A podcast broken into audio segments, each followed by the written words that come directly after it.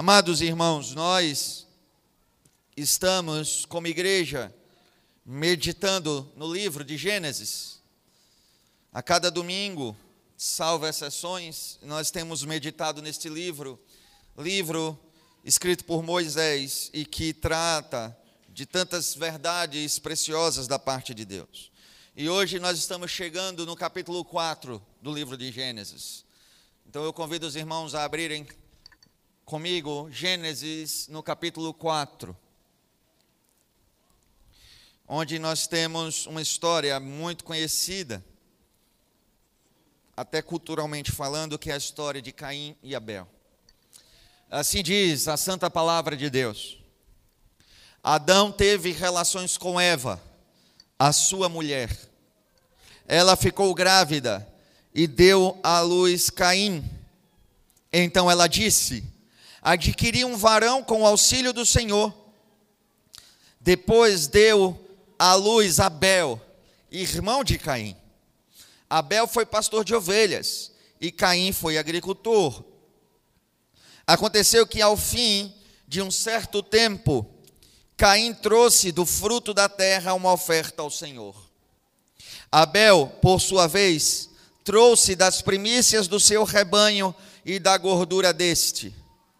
O Senhor se agradou de Abel e de sua oferta, mas de Caim e de sua oferta não se agradou. Caim ficou muito irritado e fechou a cara. Então o Senhor lhe disse: Por que você anda irritado? E por que essa cara fechada? Se fizer o que é certo, não é verdade que você será aceito? Mas se não fizer o que é certo, eis que o pecado está à porta à sua espera. O desejo dele será contra você, mas é necessário que você o domine. Meus irmãos,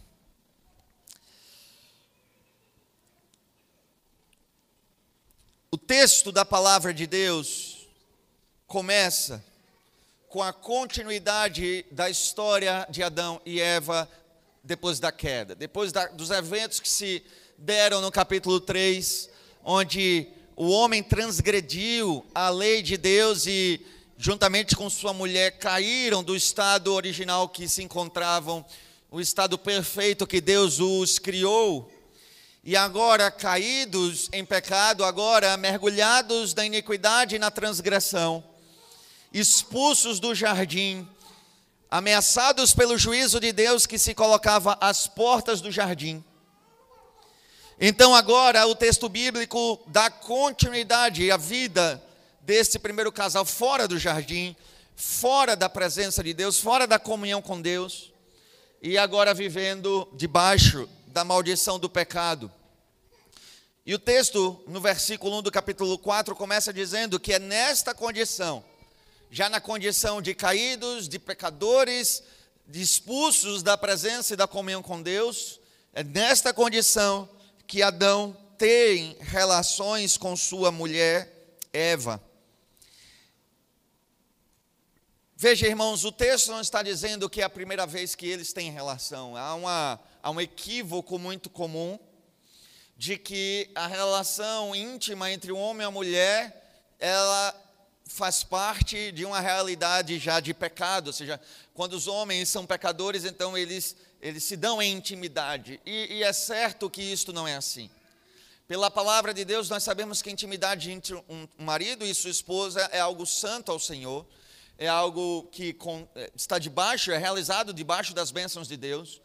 E o Senhor nos deu esta bênção que é poder nos unir intimamente no matrimônio ah, para a geração de filhos e para o prazer que o Senhor nos dá enquanto casal. A questão é que, nesta ocasião, foi que eles se uniram e ela ficou grávida. Ou seja, foi nessa condição de caídos, de pecadores, que dessa união íntima do casal, a Bíblia vai dizer então que Eva vai ficar grávida. Então Eva fica grávida já na condição de pecador, enquanto seu marido já era pecador. E então Eva ficou grávida, diz a palavra de Deus que ela deu à luz a Caim. E aí o versículo continua dizendo então, então ela disse: adquirir um varão com o auxílio do Senhor. Meus queridos, nós precisamos tentar nos colocar diante do cenário que a Bíblia está narrando, não lendo palavras de forma é, precipitada ou desatenta, mas tentando compreender o cenário que está sendo pintado diante de nós. Aqui eu tenho a descrição do primeiro nascimento natural de toda a história. Os outros seres humanos que existiam eram apenas Adão e Eva e tinham sido criados diretamente da mão de Deus. E aqui você, pela primeira vez, tem o parto, um nascimento de um ser humano, algo que ainda não tinha acontecido. E percebam as palavras que saem da boca de Eva. Percebam a profundidade dos sentimentos envolvidos na boca da primeira mulher. Você tem um, um, um um cântico de exultação que aquela que foi a primeira mãe deu ao dar à luz ao seu primeiro filho. E é interessante que quando o nome Caim nos vem, nos vem à mente, nós já pensamos num maldito, um amaldiçoado, uma pessoa miserável, desgraçada, e nós já impregnamos nesse nome uma gama de maus sentimentos, e não é à toa, não é? Porque nós conhecemos toda a história. Mas lembremos-nos que não foi assim com ela ela está dando a luz ao seu primeiro filho, e o coração de Eva está exultando em alegria. E isso fica claro quando ela diz: adquirir um varão com o auxílio do Senhor.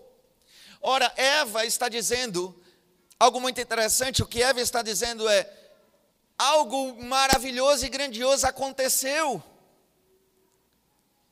Eu gerei e dei a luz a um varão.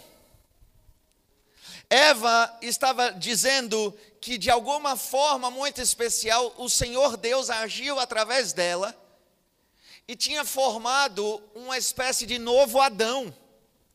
Ela olhava para seu marido e ela sabia que Deus tinha criado Adão diretamente, ela sabia que Deus tinha criado ela diretamente, mas agora ela viu Deus trazer à existência um ser humano de uma forma diferente, que não trazendo a criação direta, mas gerando através do ventre dela um ser.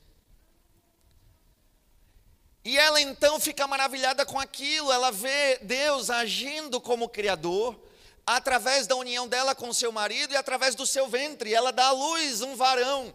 E ela diz: com a ajuda de Deus, eu adquiri um varão, eu dei à luz a um novo homem. E lembre-se, ela só tem um parâmetro que é Adão, então agora ela tem Adão, o único homem que existia, e agora um novo homem nasceu, Caim. E ela fica maravilhada com isso, que coisa belíssima e grandiosa é o fato de Deus conceder filhos aos homens. Meus irmãos, eu não sou uma pessoa de chorar muito, praticamente não choro. Eu, não sou uma, eu sou uma pessoa de, de poucas emoções demonstradas nesse sentido. Mas das poucas vezes em que fui às lágrimas, certamente uma das mais especiais foi quando meu filho nasceu, e eu estou bem tranquilo, porque a testemunha que está aqui presente estava é, remediada, não é? estava, como dizemos, dopada, não é? que a minha esposa ela estava anestesiada, ela nem lembra direito das coisas. Então, estou assegurado né, de quem não temos testemunhas aqui do meu choro. Isso foi muito emocionante quando o médico tirou o Petros do, do, do ventre de Karina e levantou. E, e depois de foi levá-lo num canto, eu acompanhei e, e, ajeitou e deu aos meus braços. E eu peguei meu filho nos braços. E aquilo foi talvez o dia mais emocionante de toda a minha vida. Nada até hoje se comparou a isso. E imagine, Petros, ele não é o primeiro ser humano nascido, não é? Ele é um ser humano especial para mim e para minha esposa de forma única, mas não é o primeiro ser humano nascido. Agora imagine Eva nesse contexto, em que ela gera e dá à luz um filho, e é a primeira vez que isso acontece, ela fica extremamente maravilhada. Inclusive, o nome de Caim parece reproduzir isso, porque esses nomes mais antigos da Bíblia são mais difíceis de encontrar o significado. Mas o nome de Caim tem alguns significados possíveis. Um tem a ver com lança, ah, ele seria a expressão da força. Mas um outro significado, e esse faz mais sentido ao texto, pelo menos na fala de Eva, tem a ver com possessão. E veja que ela diz: com a ajuda do Senhor eu adquiri um varão. Então ela está vendo Caim como uma posse, no sentido de uma dádiva, é um presente que Deus lhe deu. O próprio nome de Caim expressaria todo este amor, este júbilo que os seus pais tiveram com o seu nascimento. Quando nós olhamos ao texto bíblico, nos parece que Caim era alguém extremamente amado, ao contrário do que algumas interpretações mais pela psicologia querem dar como se ele tivesse sido alguém rejeitado por toda a sua vida e por isso pecou. Não é essa a lógica que parece que o texto dá. Pelo contrário, ele parece no texto ser alguém extremamente amado por seus pais, porque ele era um milagre. Algo grandioso aconteceu. Eva gerou um filho, até então nunca tinha acontecido. Para além disso, devemos nos lembrar da promessa que estava em Gênesis capítulo 3, versículo 15, o proto-evangelho, de que um dia Deus venceria o mal e derrotaria o mal e o pecado, derrotaria Satanás através de um descendente de Eva. Então percebam que a promessa de um descendente que venceria o mal estava nas suas mentes e quem sabe não seria o primeiro filho de Eva. Aquele que é o prometido que venceria o diabo e resolveria os problemas criados no jardim. Eles não sabiam quanto tempo isso ia dar. Então havia muita expectativa em torno de Caim, provavelmente muito amor.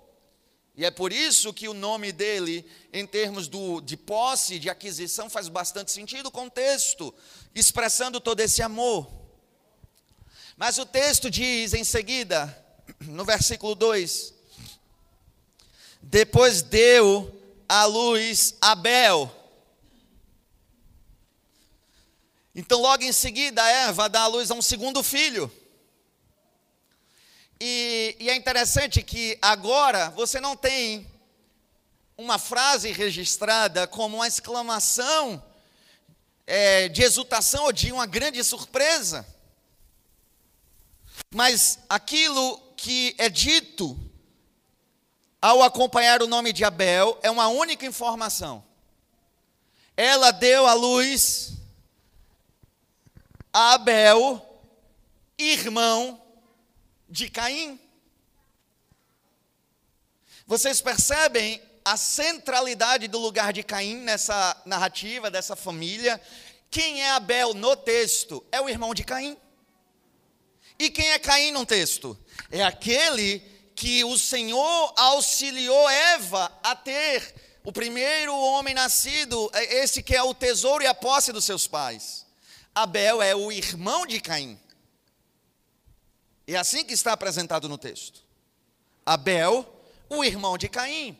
E é interessante, irmãos, que o nome Abel também parece registrar um pouco desse lugar que Abel acabou, acabou tomando, porque Caim era o grande milagre. O nome Abel também tem duas possibilidades de tradução reais, né, fora as viagens que o povo faz. A primeira tem a ver com sopro, vento, ou seja, tem a ver com algo que é efêmero, sem tanta importância ou breve. Então, essa é uma possível tradução, provavelmente a tradução mais correta. Uma, uma segunda possibilidade é que o nome Abel significaria simplesmente filho. Em termos genéricos, filho. Ele não é Caim, aquela posse especial que Deus deu, mas ele é filho, ele é alguém que tem a sua importância na família, mas não como Caim. E, e aqui, meus irmãos, o texto vai colocando esse lugar que Caim foi ocupando.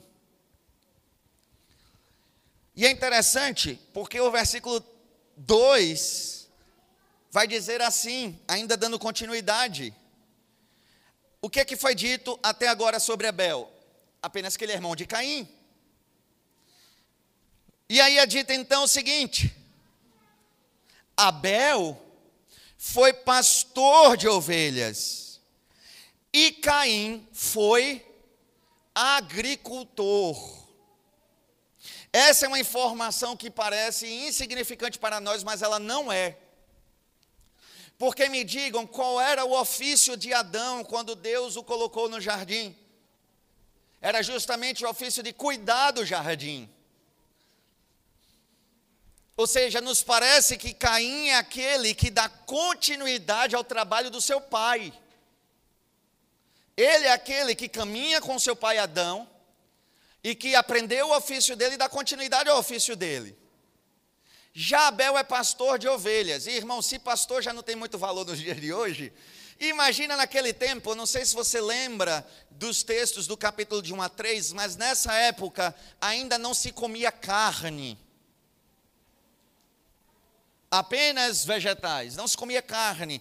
O registro bíblico de que o homem passou a comer carne está mais à frente, ainda em Gênesis. Antes disso, a lógica é que eles não comiam carne. E vejam, qual é a utilidade de um pastor que conduz um rebanho que ninguém toma para comer? Não parece ter tanta utilidade assim. Então, até nas profissões desempenhadas, Caim é aquele que segue os passos do seu pai e dá continuidade ao seu trabalho, mas Abel, ele é pastor de ovelhas, algo aparentemente sem tanta importância assim. No entanto, meus irmãos, o texto vai dizer o seguinte: essa história centraliza em Caim como esse grande personagem tão amado e tão importante, e Abel, um coadjuvante que está ao seu redor. No entanto, essa história tem uma virada dramática, que está a partir do versículo 3. Aconteceu que ao fim de um certo tempo, Caim trouxe do fruto da terra uma oferta ao Senhor. Aqui nós temos prime o primeiro registro bíblico do que nós poderíamos chamar de culto sendo ofertado a Deus. Primeiro registro de toda a Bíblia. A primeira vez que alguém vai se apresentar ao Senhor para lhe prestar culto é justamente Gênesis capítulo 4, no versículo 3. Depois de um tempo, Caim trouxe do fruto da terra uma oferta ao Senhor. O que é interessante é que o fato de Caim ser o primeiro a prestar culto a Deus também fala. Fala desse lugar de proeminência, de importância, de destaque que ele tem na sua família. Ele é aquele que vai até o Senhor lhe prestar culto, e isso era algo muito, em toda a Bíblia, isso é algo muito importante. E Caim então vem até o Senhor lhe prestar um culto lhe trazendo do fruto da terra uma oferta, um sacrifício. E antes, irmãos, de avançar agora com essa segunda temática, eu queria então fazer o destaque sobre a primeira. Logicamente que a história de Caim e Abel, ela cumpre os propósitos de Deus, o projeto de Deus. É óbvio que isso não se deu ao acaso. Mas do ponto de vista da ação humana, a história de Caim, ela nos ensina algo muito importante. O quão danoso é para alguém quando esse alguém é feito um Deus na vida de outras pessoas. Quando ele é feito um tesouro inestimável que não se compara com ninguém mais. Caim, ele foi entronizado, centralizado, endeusado na vida de sua família. Caim ganhava os destaques, as atenções, ele foi aquele que foi mais amado, aquele que foi é, mais enaltecido e ganhou todos os destaques possíveis. E esse lugar foi extremamente severo para Caim, porque Caim não aprendeu algo importante com seus pais. Caim não aprendeu a ouvir um não. No texto, toda a fúria que vai nascer no coração de Caim é porque ele foi reprovado. E ele não tinha aprendido a ser reprovado. E aqui, meus irmãos, está um ensinamento extremamente importante da palavra de Deus na criação dos filhos, principalmente, mas não apenas. Como pais, nós teremos a tendência natural de dar aos nossos filhos tudo o que desejam e nunca querer frustrá-los. Mas os limites e a frustração nesse sentido são benéficos aos nossos filhos, faz com que eles não sejam endeusados no seu próprio coração. Os limites lhe ensinam que eles são importantes, mas não são deuses. Quando nós endeusamos os nossos filhos, nós criamos monstros. Pessoas que, por não aprenderem a ouvir um não e a não ter limite dentro de casa, quando receberem esse limite para fora de casa, serão monstros socialmente falando. Os limites são importantes na vida de qualquer pessoa. Para além disso, independente dessa relação de pais e filhos, jamais alguém deve ser endeusado por nós, nunca, em nenhum momento. E aí sim, sejam filhos, sejam pais, sejam maridos, sejam esposa, ninguém pode ocupar esse lugar de minha grande posse, minha grande dádiva, e nada é mais importante do que essa pessoa. Esse lugar pertence ao Senhor, e quando nós colocamos outra pessoa nesse lugar, Espere, meus irmãos, porque uma grande tragédia se aproxima. Caim pecou, mas a forma como ele foi criado contribuiu com a ira do seu coração. Vocês lembram quando o apóstolo Paulo, falando da relação de pais com seus filhos, lá em Efésios, agora no capítulo 6, que vai dizer que os filhos devem honrar os seus pais porque é da vontade de Deus, é justo que assim seja, é o primeiro mandamento com promessa. Logo depois é dito que os pais não podem conduzir os seus filhos à ira. Ora, como é que pais conduzem seus filhos à ira? No caso de Caim, não foi por repreensão, foi o contrário disso.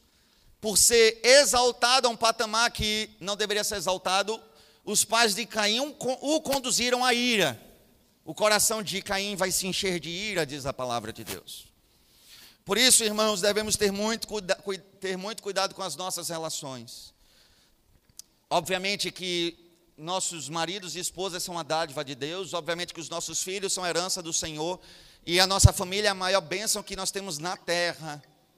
Mas isso não pode fazer com que coloquemos isso em um pedestal e adoremos isso como se fosse o motivo e o centro das nossas vidas, porque isso será prejudicial para nós, porque é idolatria, e prejudicial para quem idolatramos, porque estamos então contribuindo para um coração desviado do Senhor.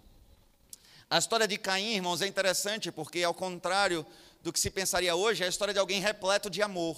Caim, ele foi estragado por seus pais, como nós dizemos aqui no Nordeste, ele foi estragado por seus pais. E Caim, então, esta pessoa tão especial e por ser tão importante se desviou do Senhor. E é interessante porque então esse assunto dá lugar ao segundo assunto, que é o assunto do culto a Deus.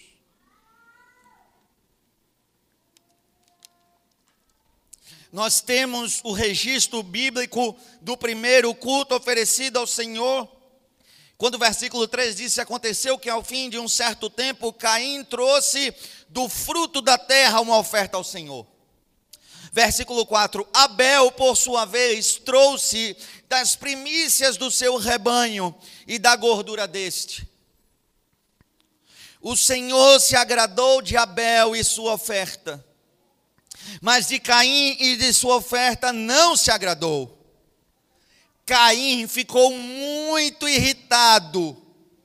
E na minha versão diz: fechou a cara, a sua face desfaleceu, caiu, recaiu. Ele estava com rancor em seu rosto, o seu coração cheio de ira, a sua face cheio de tristeza e de amargura.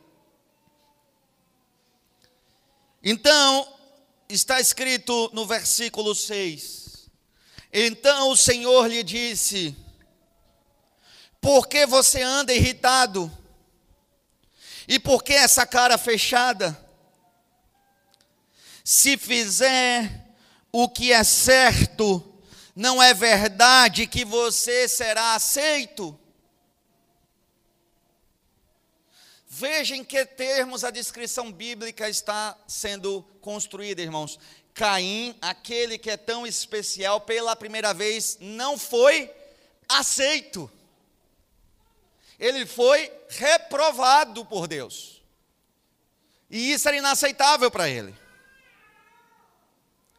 E eu acho interessante porque, de alguma forma, aqui especulando um pouco, nos parece que Caim projetou em Deus a forma como ele relacionava-se com seus pais.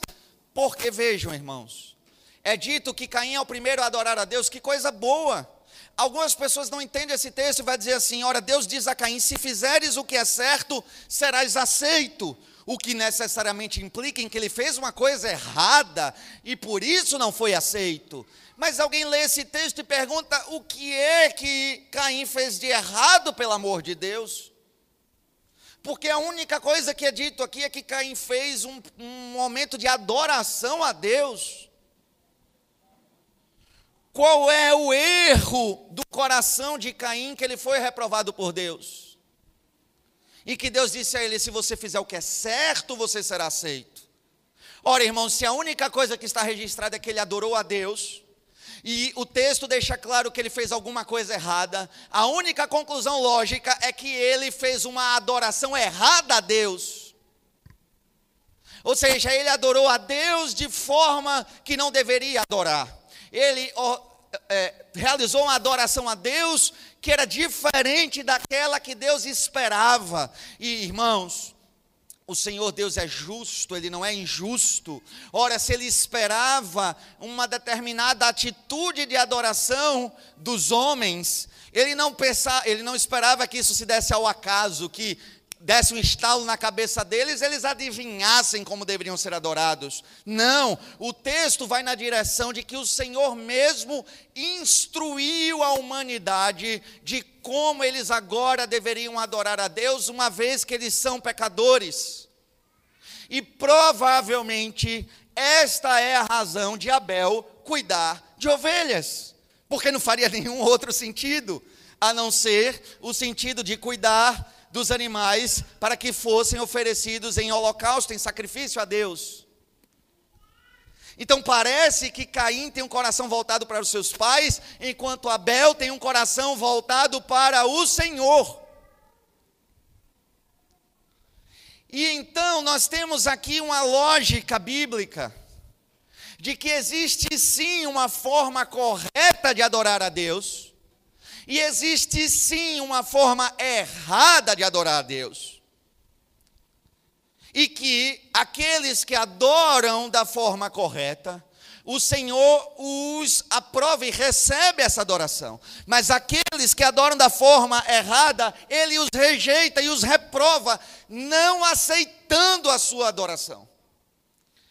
Veja quão séria é a história de Caim e de Abel. Todo mundo foca na história do primeiro homicídio, é para focar mesmo, o texto está aí para isso também. Mas as pessoas esquecem que também a história da primeira adoração, a primeira adoração rejeitada e a primeira adoração aceita por Deus. E quando o Senhor diz a Caim: Se fizeres o que é certo, serás aceito, a Sagrada Escritura está nos ensinando algo muito sério. Se queremos ter a nossa adoração a Deus sendo aceita, Deus precisa ser adorado tal qual ele instruiu em Sua palavra. Deus precisa ser adorado exatamente de acordo com as instruções que ele deu e revelou na sua própria palavra. Essa palavra de Deus para Caim, mais tarde será desenvolvida quando em Êxodo e em Deuteronômio os mandamentos da lei nos são dados e os dez mandamentos resumem a lei moral de Deus, o segundo mandamento trata especificamente sobre isso. Qual é, irmãos? O segundo mandamento é aquele que trata sobre adoração a Deus. O Senhor não deve ser adorado através de imagem de escultura. O que nos é exigido pelo segundo mandamento? Que adoremos a Deus única e exclusivamente como Ele instruiu na Sua palavra. O que nos é proibido no segundo mandamento? Que tenhamos a audácia de adorar a Deus conforme as nossas imaginações e pseudo-criatividades e não exatamente como está prescrito na Sua palavra. Este é o segundo mandamento. Então percebam que a Bíblia começa a falar disso em Gênesis, isso perpassa toda a lei, perpassa os profetas, as narrativas, porque tem vários casos bíblicos que poderiam ser citados e eu não vou fazer isso, mas vejam quantos casos a Bíblia vai citando de pessoas que quiseram adorar a Deus como quiseram adorar a Deus e morreram. Existem vários textos bíblicos a esse respeito. Porque quiseram adorar a Deus como queriam, morreram. E o Senhor não os aceitou, não aceitou a sua adoração. E o ápice disso é o Novo Testamento, quando a igreja do Senhor é estabelecida, e o livro de Atos nos ensina a liturgia que aquela igreja praticava, que consistia de uma liturgia simples, sem representações visíveis e reproduzindo tudo aquilo de essencial da lei moral do Antigo Testamento. Essa igreja se reunia para orar, é, é o que diz Atos capítulo 2, se dedicavam a orar, se dedicavam à doutrina dos apóstolos, ou seja, a leitura e a exposição bíblica. Era uma igreja que se dedicava a louvar o Senhor, cantando a, a sua fé, cantando então biblicamente falando, vamos dizer. A Bíblia vai dizer que eles se reuniam para partir o pão. Um culto baseado em leitura e pregação da Bíblia, em louvor bíblico, em oração e em partir o pão. Essa é a liturgia do Novo Testamento, reproduzindo toda a essência que está presente em toda a Sagrada Escritura. Ora, Caim não recebeu esse nível de instrução de cinco elementos, mas Caim recebeu instrução de culto. Ora, meus irmãos, quando Adão e Eva pecaram contra Deus, o próprio Deus, por sua graça, providenciou um meio de expiação pelos seus pecados, para que eles estivessem diante da presença de Deus e não morressem. É o que está escrito em Gênesis capítulo 3, um capítulo antes. Lá no versículo 21. Primeiro Adão e Eva tentaram cobrir a sua nudez com folhas. E isso não foi aceito por Deus. Então, no versículo 21 do capítulo 3 está escrito: O Senhor Deus fez roupas para eles. Desculpa, o Senhor Deus fez roupas de peles com as quais vestiu Adão e sua mulher. Quando o Senhor quis cobrir a nudez deles, a vergonha deles, o pecado deles, um animal foi sacrificado. O sangue do animal foi derramado para que o pecado deles fosse encoberto, no sentido de perdoado, expiado. E o que é que o Senhor estava ensinando? Algo que a Bíblia depois vai dizer com todas as letras: sem derramamento de sangue não há perdão de pecados, e sem perdão de pecados ninguém pode estar na presença de Deus. Algo que foi desenvolvido por toda a Bíblia mais tarde. O próprio Deus ensinou a eles que tipo de sacrifício ele requeria, que tipo de culto ele requeria. Deus estabeleceu o princípio, ele estabeleceu a regra, e nesse sentido nós podemos dizer que talvez Caim é o primeiro pós-moderno da história. Porque Caim é aquele que, primeiramente, vai dizer assim: Deus exigiu que o culto, o culto fosse feito assim, mas eu acho mais legal fazer desse outro jeito. Caim ousou entrar na presença de Deus com um culto diferente do que aquele que Deus ordenou. E para os nossos dias, irmãos, talvez isso não ia ser visto como rebelião nem rebeldia.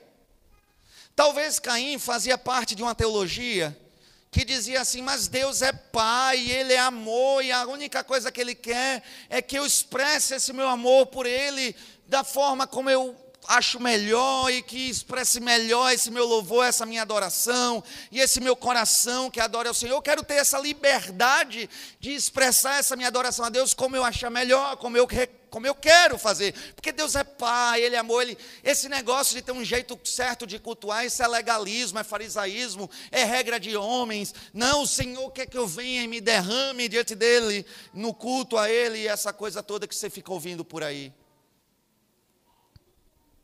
É uma história bonita de se ouvir, mas não é bíblica. Não tem base bíblica. Porque quando Deus fala de culto, na Bíblia ele diz: Eu sou um Deus santo. É interessante que na, quando o Senhor estabelece o segundo mandamento, e se vocês conseguirem deixar sua Bíblia marcada, vai em Êxodo 20, por favor. Quando o Senhor estabelece o segundo mandamento, ele vem com uma descrição que nos fala do porquê o Senhor está estabelecendo uma forma certa de cultuá-lo. E aqui está escrito: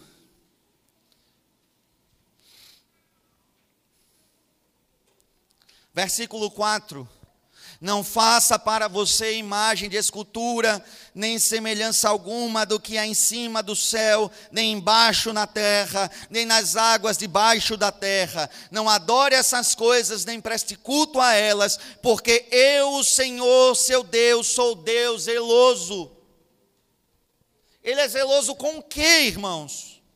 Do que trata o mandamento? Com o seu culto. Eu sou um Deus zeloso. Um Deus zeloso com o seu culto, com a adoração a Ele. Que visito a iniquidade dos pais nos filhos até a terceira e quarta geração daqueles que me odeiam. Um culto feito a Deus que não seja de acordo com o que é prescrito por Deus, não é tomado por Deus como expressão de amor, mas de ódio, por uma questão simples. Se eu amo a Deus, vamos lá, vou dar um tentar fazer um para, um, uma alegoria aqui para ver se ajuda. Faz de conta que eu quero agradar minha esposa porque a amo. E sei que minha esposa é louca por rosas, vamos dizer assim. Ama receber rosas mas vamos dizer que ela odeia abacate. Ela detesta abacate. Se eu tenho intenções de demonstrar o meu amor por ela, não faz sentido lhe dar o que sei que ela gosta, ao invés de lhe dar o que eu sei que ela odeia? Agora imagine que eu chegue para ela com uma cesta de abacate e diga: Aqui está a minha expressão de amor por você. E ela fica chateada porque eu dei abacate a ela. E ainda, e ainda eu digo assim: Ela, você é muito mal agradecida porque eu vim e lhe dei um presente você está achando ruim. Ora, mas é óbvio que ela não vai se sentir amada se eu sei que ela não gosta de abacate. É isso que eu dou a ela. Se a Bíblia está repetindo vez após vez que o Senhor só aceita o tipo de adoração que Ele prescreveu na Sua palavra isso está claro nas Escrituras. E alguém vem até ele dizendo: Ah, Senhor, eu quero expressar meu amor por ti, mas eu quero fazer isso como me dá na telha. Não do jeito como o Senhor prescreveu na Sua palavra. Você acha que ele vai tomar isso por amor? Sabendo que a Bíblia diz que ele rejeita e odeia qualquer outro tipo de adoração a ele? Você está dando abacate em vez de rosas? E o exemplo é ruim, porque eu estou falando do Senhor, mas deu para entender. Ora, meus irmãos, ele diz: porque eu, Senhor, seu Deus, sou Deus zeloso e visita a iniquidade dos pais nos filhos até a terceira e quarta geração daqueles que me odeiam. Ele está falando de culto, irmãos. É disso que trata o mandamento. Mas faço misericórdia até mil gerações daqueles que me amam e guardam os meus mandamentos. Qual é a expressão de amor que Deus espera em culto? Obediência aos seus mandamentos. Ah, pastor, esse é Antigo Testamento. O Novo Testamento é diferente. Vocês sabem que eu tenho um infarto toda vez que alguém diz isso. Eu já disse isso e repito. Dizer que o Novo Testamento é diferente é dizer que tem um Deus diferente nas duas coisas. Isso é um processo bem problemático. Mas tudo bem. Evangelho escrito pelo apóstolo João, o Senhor Jesus disse: Aqueles que me amam são aqueles que obedecem aos meus mandamentos. O princípio é o mesmo. A única forma de demonstração autêntica de amor a Deus é obediência. Mais tarde, um outro personagem na história inventa de fazer a mesma coisa que Caim. Deus disse: mate todos os animais deles. Saul mandou separar alguns. Quando Samuel vê aquilo, ele diz: Por que você está desobedecendo a Deus? Qual foi a resposta de Saul? Esses animais nós separamos para oferecerem sacrifício a Deus. Qual foi a resposta de Samuel? Acaso Deus tem maior prazer em sacrifícios ou na obediência? A expressão de amor que a Bíblia nos ensina a Deus é obediência à Sua palavra. E há um lugar especial nesse sentido para o culto a Deus. O culto que Deus aceita é o culto que está de acordo com a sua palavra. Aí você diz: não, pastor, o mandamento é apenas para não fazer imagens. Irmãos, o que era fazer imagens no mundo antigo? Era a forma como todos os pagãos adoravam a Deus. Qual é o problema no segundo mandamento? O povo de Deus queria adorar a Deus da mesma forma em que os não cristãos faziam. Desculpa, não cristãos, aí fica complicado, anacrônico, né? De forma que os, aqueles que não eram judeus faziam. Ou seja, eles queriam pegar o que era feito lá fora e trazer para o meio do povo de Deus na adoração. Esse é o problema do segundo mandamento. E a prova disso é uma história que vocês conhecem, a história do bezerro de ouro. Quando Moisés demorou e o povo quis adorar a Deus, estava meio perdido, sabe o que fazer? O que é que eles fizeram? Adoraram um Deus diferente? Não, irmãos, isso é uma forma errada de ler o texto. Eles estão adorando ao Senhor. Só que como é que eles vão adorar o Senhor? Reproduzindo exatamente o que os egípcios faziam para adorar os seus deuses. O bezerro de ouro é uma expressão comum que você encontraria num culto egípcio. Então eles adoram a Deus da forma como os egípcios adoravam os seus deuses. E o Senhor se agrada deles. O Senhor manda que eles morram todos, e Moisés apela e morre uma parte. Todas as vezes que a Bíblia trata de um culto oferecido a Deus, que não é da forma como Ele ordena, todas as vezes se segue juízo de Deus. Que Deus tem, Deus seja louvado, irmãos, adorado por nós nessa noite, porque Sua graça é tão grande, tão grande, que há tantas expressões não bíblicas de adoração e o Senhor não tem derramado juízo, apenas por Sua graça. Mas, meus amados irmãos, quando voltamos para a história de Caim, o que nós vemos? O pecado de Caim é que ele se achou tão importante que ele achou que poderia adorar Deus da forma como ele quisesse. É esse o pecado. Achar que ele era mais sábio do que Deus, em poder ele instituir a adoração feita a Deus, no lugar de obedecer a que Deus instituiu. E é isso que acontece com cada pessoa que rejeita a adoração bíblica. Ele está se considerando mais sábio do que Deus, achando que sabe um jeito melhor de adorar a Deus do que o próprio Deus escreveu instituiu a sua palavra. Irmãos, não tentemos ser mais sábios do que Deus. Isso é um pecado terrível na Sagrada Escritura. E o que vai acontecer? Caim foi rejeitado, mas Abel foi aceito. E por que Abel foi aceito? Porque ele era melhor, era mais bonito, era mais legal? Não, irmãos. Abel foi aceito por uma única coisa. Ele era temente a Deus e ele obedecia às instruções dadas por Deus.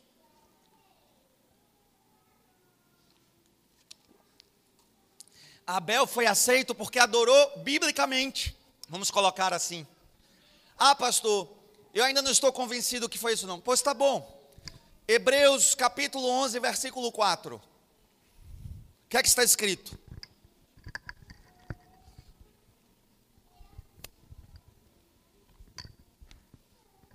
Hebreus 11, versículo 4 diz assim: Pela fé, Abel ofereceu a Deus um sacrifício mais excelente do que Caim, pelo qual obteve testemunho de ser justo, tendo a aprovação de Deus quanto às suas ofertas. Vou ler de novo. Prestem atenção e leiam comigo. Ora, pela fé, Abel ofereceu a Deus um sacrifício mais excelente do que Caim qual, era, qual é a grande tensão do texto? O sacrifício oferecido por um e por outro. Pelo qual obteve testemunho de ser justo, ou seja, o sacrifício que ele deu testemunhou da justiça, entre aspas, dele, ou seja, o seu lugar como servo de Deus, tendo a aprovação de Deus quanto às suas ofertas. E Caim não teve a aprovação de Deus quanto às suas ofertas. Por quê? Porque Abel fez um sacrifício pela fé. Abel fez um sacrifício pela fé. Ora, meus irmãos, guardem isso, Abel fez um sacrifício pela fé. O que é que o apóstolo Paulo nos ensina? Em Hebreus, desculpa, em Romanos, no capítulo 10, quando ele fala sobre a fé. Romanos, capítulo 10, versículo 17. Está escrito: E assim a fé vem pelo ouvir, e ouvir a palavra de Cristo, aqui, ou a de Deus, depende da versão. A fé vem pelo ouvir e ouvir a palavra de Deus. Ora, como é que Abel fez um sacrifício pela fé? Necessariamente ele tem que ter ouvido a palavra de Deus, muito provavelmente através da vida dos seus pais, que lhe, lhes contaram o que Deus fez no sacrifício daquele animal. Ele ouviu, recebeu a instrução e creu, ou seja, ele confiou que quando aquilo fosse repetido, ele receberia o favor de Deus. Ele ouviu a instrução, ele creu a instrução e ele viveu a instrução. E é isso que nós somos chamados a fazer ouvir a instrução, crer e praticar.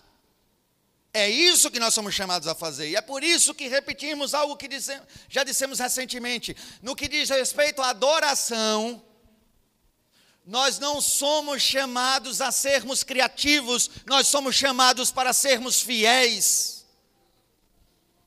No que diz respeito a culto, nosso chamado não é a invenções e maquinações, mas a fidelidade à palavra de Deus.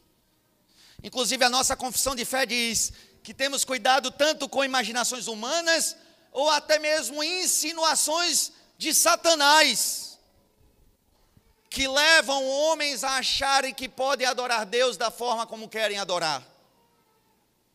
Precisamos ter cuidado, irmãos. A história de Caim tem que nos ensinar algo sobre culto. Então, em Gênesis capítulo 4, o que nós temos é que Deus aceitou a adoração que foi feita conforme a sua instrução, aceitou a adoração de Abel, mas rejeitou a adoração de Caim, porque foi feito de uma forma diferente da sua instrução. Agora, eu quero lhe chamar a atenção seguinte: vai dizer no versículo 5 que Caim e sua oferta Deus não se agradou, Caim ficou muito irritado e fechou a cara. Ele pecou e o pecado evidenciou-se nele, estava óbvio para qualquer pessoa ver, mas a graça do Senhor lhe foi ofertada.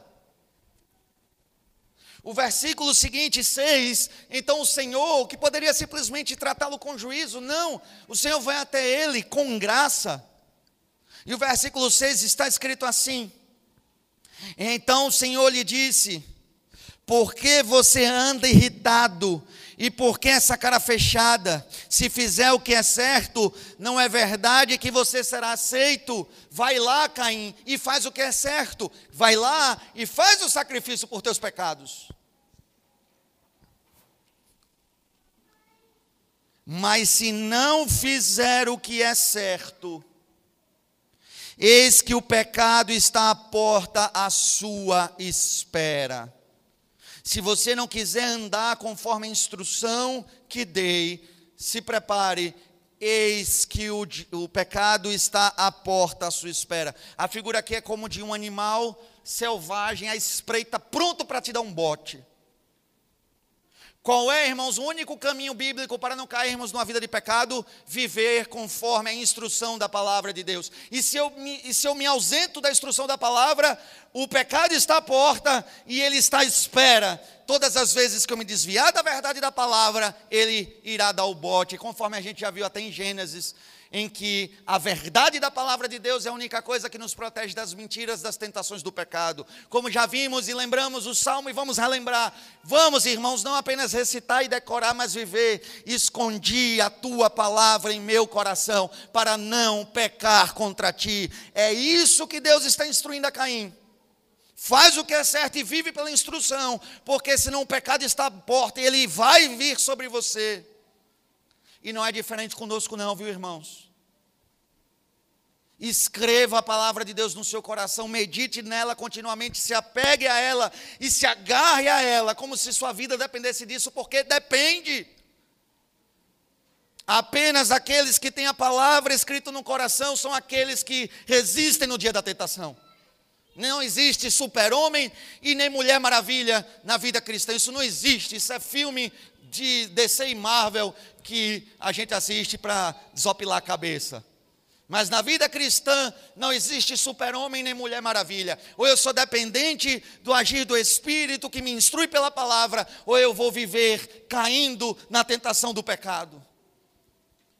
Ora, meus irmãos, o Senhor o advertiu. E é interessante, veja o que diz logo em seguida. O desejo dele, dele é o pecado, né? O desejo do pecado está contra ti mas você deve dominá-lo. Onde é que os irmãos já viram isso? O desejo do pecado está contra ti, mas você deve dominá-lo.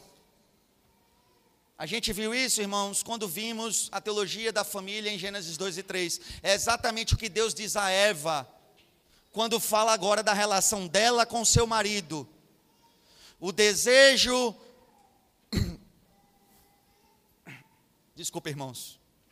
O teu desejo será para teu marido, mas você, mas ele te dominará. Desculpa. O teu desejo está para o teu marido, mas ele te dominará. O que é que essas palavras significam? O Senhor disse a Eva que a vida de Eva seria tentar inclinar a vontade de Adão para fazer a vontade dela. É isso que significa o teu desejo estar para o teu marido. Ela, através da arte da sedução e do convencimento, tentaria fazer com que o seu marido fizesse todas as suas vontades. E Adão faria a mesma coisa, mas não por sedução e convencimento, mas pela força. E percebe agora que na história de Caim, isso significa que o pecado, o tempo todo, faz com que quer que, que nós obedeçamos à sua vontade. O pecado quer nos conduzir a viver uma vida de transgressão da lei de Deus, mas nós devemos dominá-lo. Aqui sim há uma, uma questão boa envolvida, diferente da história do casal, que era uma briga entre casal. Agora não. O pecado quer me convencer a sempre ir contra o Senhor, e eu devo dominar o pecado. E como é que se domina a força do pecado na nossa vida? Pelo poder da palavra de Deus. O Senhor disse isso a Caim: Você conhece a instrução, cumpra a instrução, você dominará o pecado. Mas infelizmente, irmãos, Caim rejeitou a graça de Deus que lhe foi oferecida. Ele rejeitou a graça de Deus. Ele rejeitou a instrução do Senhor. E a continuidade dessa história nós sabemos. Versículo 8: Caim disse a Abel, seu irmão: Vamos ao campo. Estando eles no campo, Caim se levantou contra Abel, o seu irmão, e o matou. Irmãos, por que Caim matou Abel? Porque Abel era uma denúncia viva do pecado de Caim. Caim matou Abel porque a vida de Abel denunciava o pecado e a iniquidade de, de, de Caim. A fidelidade de Abel denunciava a infidelidade de Caim. E ele não aceitava que ele foi rejeitado por Deus, enquanto Abel foi aceito por Deus. Afinal de contas, ele é Caim. Como é que Deus ousa rejeitá-lo e aceitar o seu irmão. Quem é Abel? É o irmão de Caim. Como é que Deus ousa rejeitá-lo e aceitar? Só que ele não pode ir contra Deus. Então ele vai contra a expressão da fidelidade de Deus, que é o seu irmão. Com isso, Caim provou que era filho da serpente, conforme nós aprendemos no domingo passado em Gênesis capítulo 3. Caim provou que era filho da serpente. Ele não era o Messias prometido. Ele não era a semente da mulher que venceria a serpente. Ele era um dos filhos da serpente que estavam pronunciados lá na palavra do Senhor em Gênesis 3,15. Porque foi dito que o Senhor colocaria inimizade entre o descendente da mulher e a descendência da serpente. E Caim provou que fazia parte da descendência da serpente, por isso se levantou contra aquele que era expressão do descendente fiel a Deus. Isso é invenção da cabeça do pastor? É não, é não, irmãos, parem com isso. 1 João, lá no capítulo 3. 1 João, capítulo 3.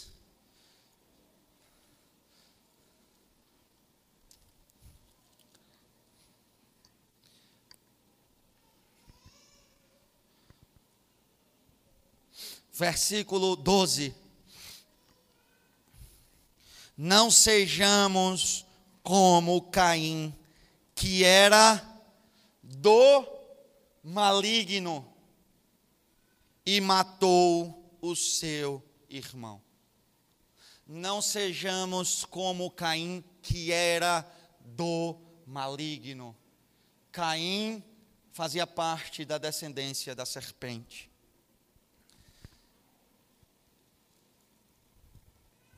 E todas as vezes, irmãos, que os descendentes do diabo, a descendência da serpente, os ímpios, aqueles que são inimigos de Deus, eles se colocarem diante dos filhos de Deus, do povo fiel ao Senhor, todas as vezes que isso acontecer, os filhos da impiedade virão com grande fúria sobre os filhos da justiça.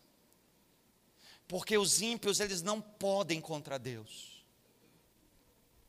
Eles não podem contra Deus. Então eles vão contra aqueles que são expressões vivas da vontade de Deus. O ímpio não pode ir contra Deus quando Deus diz que a família se dará na união de um único homem com uma única mulher e seus filhos. O ímpio não pode ir contra Deus nesse sentido. Ele vai fazer o que contra o Criador? Então ele se levanta contra o povo que vive e expressa essas verdades em cada geração e em cada geração. O fato do mundo levantar-se contra a igreja, dizendo que somos fundamentalistas, e os fundamentalistas têm que ser impedidos, freados e parados, porque são um mal para a sociedade. Meus irmãos, vocês acham que isso é a primeira vez que isso acontece na história? Era exatamente o que os romanos diziam e faziam contra os cristãos, lá no começo da igreja, porque a igreja denunciava o estilo de vida que os romanos viviam e que os gregos viviam. Então os, eles perseguiam a igreja para que parassem de ensinar essas coisas loucas por aí. E não é diferente nos nossos dias, meus irmãos. Nós andamos a passos largos para sermos tolhidos na nossa fala, tolhidos nas nossas posições e perseguidos. Hoje, experimente alimentar sua rede social com fundamentações bíblicas de valores sociais, do tipo, fique enchendo suas redes sociais como é a formação de uma família, contra a união homoafetiva, a, a favor da disciplina dos vossos filhos, fique ensinando valores bíblicos nas suas redes sociais, você vai ver publicações sendo excluídas, contas sendo excluídas, é, perseguição acontecendo, com a desculpa de que estamos fazendo mal à sociedade. Porque é isto que os filhos da ira sempre farão contra os filhos do Senhor. Eles não podem contra o Senhor. Então tentam contra nós, porque somos a expressão viva da vontade de Deus. O sacrifício de Caim, irmãos, que teve sua vida tomada por seu irmão, desculpa, o sacrifício de Abel, é a semelhança do que acontece ainda hoje com o povo de Deus que é perseguido.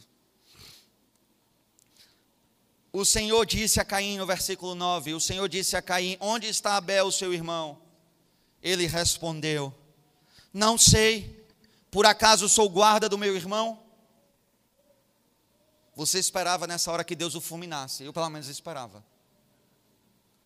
ele transgrediu a lei, fez um culto indevido, o Senhor lhe ofereceu a graça, ele rejeitou a graça. O Senhor chamou a verdade, ele rejeitou a verdade e matou o seu irmão. E quando o Senhor o questiona, ele ainda vem com desaforo. Você espera que o Senhor o fulmine naquele momento. Mas não é isso que Deus faz. Deus trata novamente Caim com graça. E está escrito: a resposta do Senhor para ele foi, versículo 10: E o Senhor disse: O que foi que você fez? A voz do sangue do seu irmão clama da terra a mim. A primeira vez que o sangue humano foi derramado, a Bíblia diz que esse sangue de um justo que foi morto por uma injustiça e por uma impiedade, este sangue clamava a justiça de Deus contra o seu irmão. O sangue de Abel clamava a ira de Deus e a justiça de Deus contra Caim. É isso que o sangue de Abel clamava: que o juízo de Deus caísse sobre Caim. O sangue do teu irmão clama até mim. Versículo 11: E agora você é maldito sobre a terra, cuja boca se abriu para receber da sua mão o sangue do seu irmão. Quando você cultivar o solo, ele não lhe dará a sua força, você será fugitivo e errante pela terra. O juízo de Deus caiu sobre ele, mas Deus não o fulminou e ainda demonstrou graça, porque no versículo seguinte, versículo 13, então Caim disse ao Senhor: Meu castigo é tão grande que não poderei suportá-lo. Eis que hoje me expulsas da face da terra, e da tua presença terei de me esconder. Serei fugitivo e errante pela terra, que quem se encontrar comigo me matará.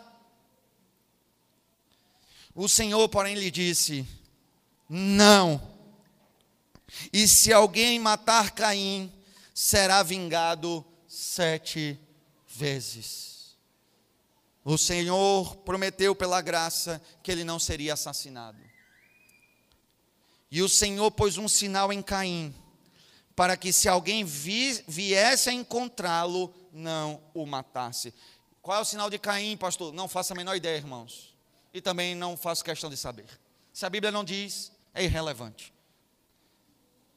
E Caim se retirou da presença do Senhor e habitou na terra de Nod, a leste do Éden. Ele experimentou o juízo e a maldição de Deus por conta da sua transgressão e do seu pecado. O sangue dos justos que sofrem pela causa da verdade chegam até Deus. E o Senhor não deixará para sempre impune aqueles que derramam o sangue dos justos. Um dia o Senhor fará justiça. Mas irmãos, esse sangue tão precioso que é o sangue de Abel, o sangue que clama por justiça, ele não é tão precioso assim. Existe um sangue que foi derramado sobre a terra, que é mais precioso do que o sangue de Abel, porque inclusive era o sangue cujo qual Abel colocou a sua própria confiança. Abel recebeu a declaração que era justo diante de Deus pelo sacrifício que fazia pela fé, e a fé de Abel estava colocada no sacrifício que o próprio Deus providenciou para a expiação dos pecados, que apontava para o sangue daquele que seria o verdadeiro sacrifício, o verdadeiro perdão dos pecados estaria na sua morte, ele seria o cordeiro que Deus providenciou para tirar o pecado do mundo. O sangue de Abel é importante, mas não tão importante como o sangue daquele em quem Abel colocou a sua confiança. E Hebreus, no capítulo 12, versículo 24, nos diz assim: Hebreus 12, 24.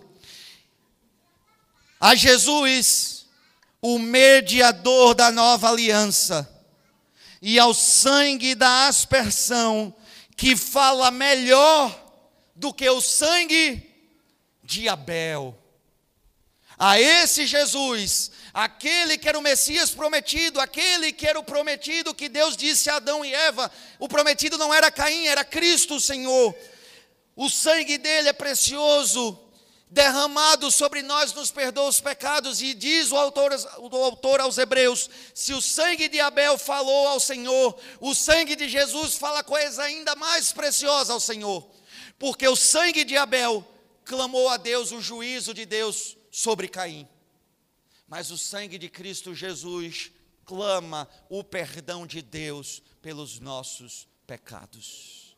É um sangue que não clama pela nossa condenação, é um sangue que, clama pela nossa absolvição, não porque não mereçamos a condenação, mas porque o sangue dele foi derramado não como um, uma vítima do pecado, mas o sangue que foi derramado para vencer o poder do pecado, o sangue que foi derramado como sacrifício em nosso lugar, para o perdão e a expiação dos nossos pecados. Esse é o sangue de Cristo Jesus. E quando a Bíblia diz que Cristo está ao lado de Deus, fazendo intercessão ao nosso favor, fala deste sangue que está sendo apresentado diante do altar do Senhor, constantemente clamando pela nossa salvação, meus queridos irmãos. Nós cremos que ele viveu uma vida de reta justiça e que nunca pecou. Nós cremos que ele levou sobre si os nossos pecados e na cruz levou a condenação e a ira de Deus que deveria cair sobre nós, caiu sobre ele e que ele ressuscitou ao terceiro dia, vencendo os poderes da morte, do pecado, das trevas e do diabo, vencendo todos os seus inimigos, cumprindo as palavras que Deus prometeu a Adão, prometeu a Eva e que Abel cria com todo o seu coração. Sabe por que Abel foi declarado justo? Porque ele cria em Cristo Jesus e no sacrifício perfeito que ia ser feito. E você, meu irmão, só pode ser declarado justo diante de Deus nessa noite se colocar a sua fé e a sua confiança nesse mesmo sacrifício que justificou Abel lá no início dos tempos. Você é pecador, você não pode ter um relacionamento com Deus, você não pode estar na presença de Deus, mas um sangue precioso foi derramado para trazer perdão e salvação o sangue de Cristo Jesus. Por isso, meu irmão, minha irmã, você que está aqui nessa noite, Coloque nele a sua confiança. Você terá perdão dos pecados, você terá paz com Deus e andará com Deus para todo o sempre. Você não será expulso da presença de Deus como um Caim. Você será convidado à mesa do Senhor para estar com Ele para todo sempre. Mas se você rejeitar o sangue do justo do Senhor, você irá trilhar os mesmos caminhos de Caim uma vida de escravidão de um pecado que domina, uma vida separado da presença de Deus e uma eternidade debaixo do juízo e da maldição de Deus. Eis, irmãos, que foi colocado diante de você a vida e a morte. E eu lhes apelo e lhes suplico: escolham a vida para experimentar essa vida eterna que Deus nos oferece através de Cristo Jesus. Meu Pai, nós te rendemos glória e louvor pelo sangue derramado na cruz em nosso favor. Este sangue que nos justifica mediante a fé. A fé que depositamos no sacrifício perfeito de Cristo Jesus por nós. Amado Senhor, que o Senhor, pelo teu Espírito, conduza os nossos corações à fé assim como Abel foi conduzido à fé, que o Senhor nos conduza também à fé, assim clamamos a Ti. E que o nosso coração esteja confiante na certeza das verdades do Evangelho, e que nesse Evangelho tenhamos paz, Senhor, e comunhão contigo na Tua presença. Amado Senhor, nos ensina a prestar um culto aceitável a Ti, um culto fiel à Tua palavra e à Tua vontade, Pai que o Senhor tire do nosso coração esse desejo pecaminoso de querermos sermos mais sábios do que o Senhor. Que estejamos satisfeitos com a simplicidade daquilo que está ensinado na tua palavra. Porque na simplicidade do nosso culto, a tua glória brilha ainda mais forte. Ó Deus, em retirar as invenções humanas do culto, todas as atenções estão no Senhor. É o Senhor que está em evidência, não os homens e as suas invenções.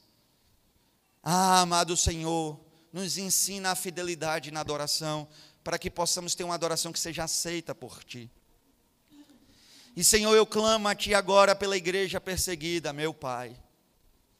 Por aqueles que são perseguidos, sofrem, são mortos, por expressar na sua vida a fidelidade à Tua verdade. Tem compaixão dos nossos irmãos, meu Pai, em meio a tanta dor e em meio a tanto sofrimento. Que o Senhor os livre de tanto mal mas se for da tua vontade, ó Deus, que o teu nome seja glorificado através do sangue deles, que o Senhor guie o coração deles e os fortaleça para fazer o bom testemunho no dia mau. E que Cristo seja glorificado através da morte deles, como foi através da vida deles. Assim como Paulo nos ensina na carta aos Filipenses, meu Pai. Que Cristo seja glorificado, quer pela nossa vida, quer pela nossa morte. E assim, Senhor, te clamo também pelos nossos corações. Senhor, nós somos fracos. Ó oh, Senhor, nós somos fracos e temos medo. Quando a perseguição bater com mais violência a nossa porta, porque ela já está batendo a nossa porta.